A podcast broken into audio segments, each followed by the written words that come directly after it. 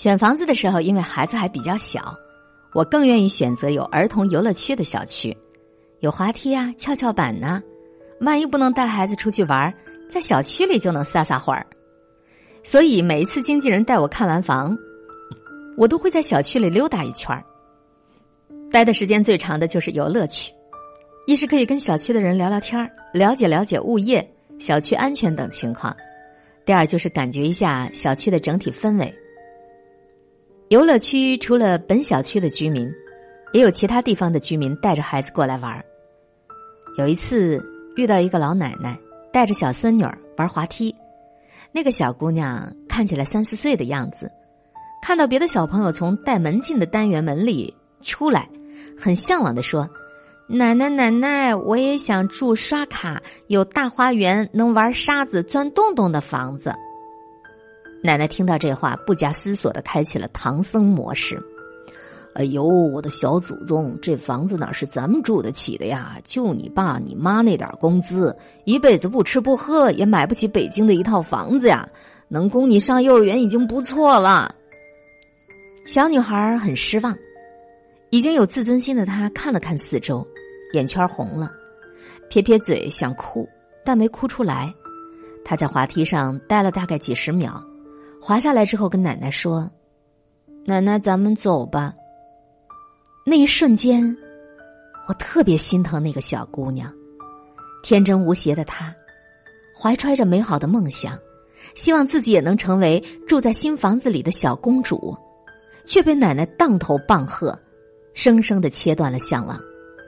我多希望他奶奶说出口的是：“行，回去跟你爸妈说，叫他们努力工作赚钱，争取咱们早点住在这样的房子里。”如此，既算是呵护了梅子的孩子的美好，又在他心里种植了努力就有可能实现愿望的种子。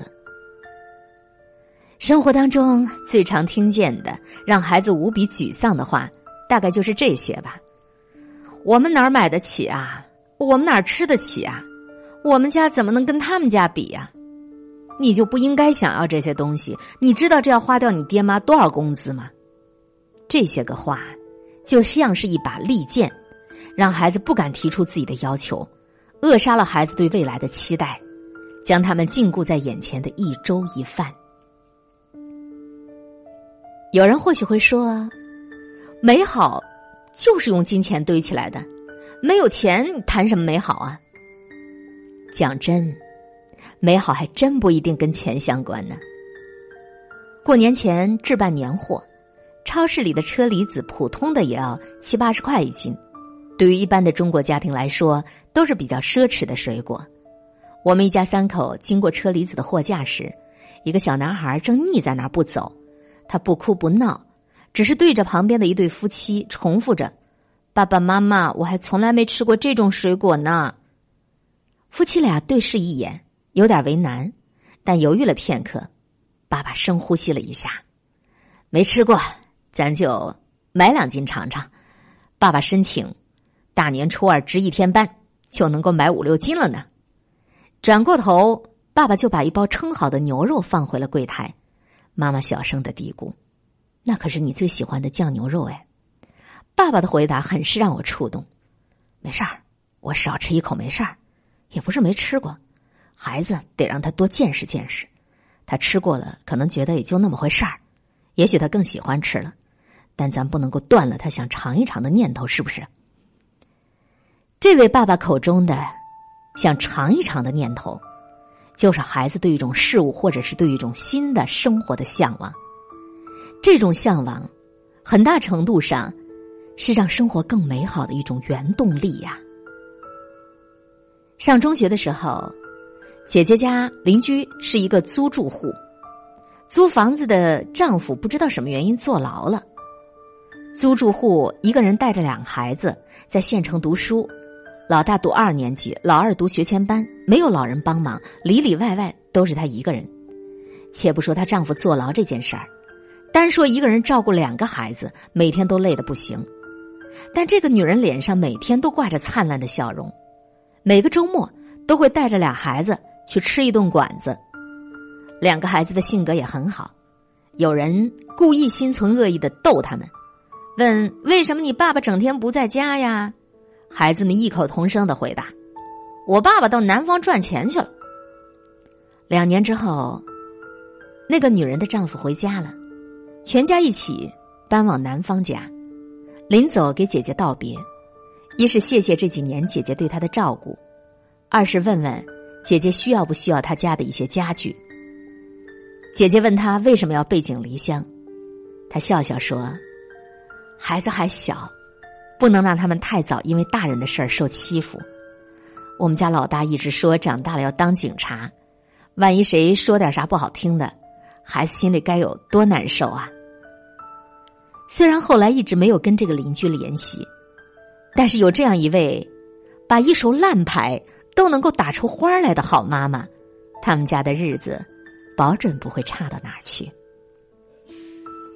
小时候，对于美好的东西，我生活的那个小村庄都是排斥的，起码表面上是排斥的。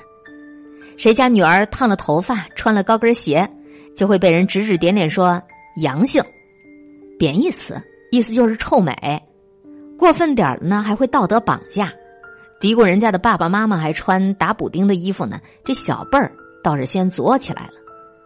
从小到大，我接受的都是女孩子爱美一定影响学习的思想，所以大学毕业我才开始留长发。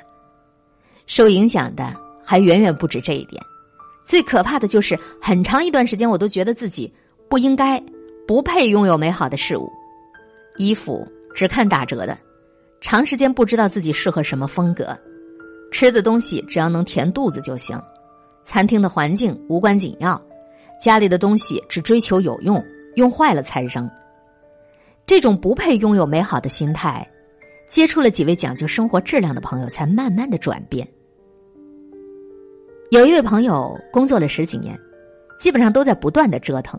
问他为什么会很少停下来脚步，他的回答是这样的：我们都是普通家庭走出来的普通人，成为奋斗的一代是我们的宿命。经历了物质贫乏的我们。至少要努力的给孩子一个相对平和的生存环境吧，让他们在基本的吃穿满足之后，还能够有能力、有机会看到更多美好的东西呀。你说一个人的见识，其实在很大程度上决定着这个人的格局。